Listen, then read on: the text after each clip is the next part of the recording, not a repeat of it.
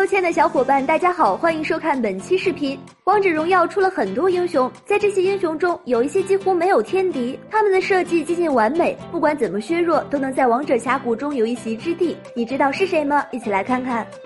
一庄周，庄周最可怕的一点就在于他所有技能都带有解控效果，大招更是群体解控。而这个英雄很容易被玩家理解成混子，因为看起来他就是到处跑，对手也杀不死，自己也没有什么伤害，而且他完全没有天敌，在游戏中很多强势英雄拿他都没办法。如果庄周不想死的话，相信一局比赛真的一次都死不了。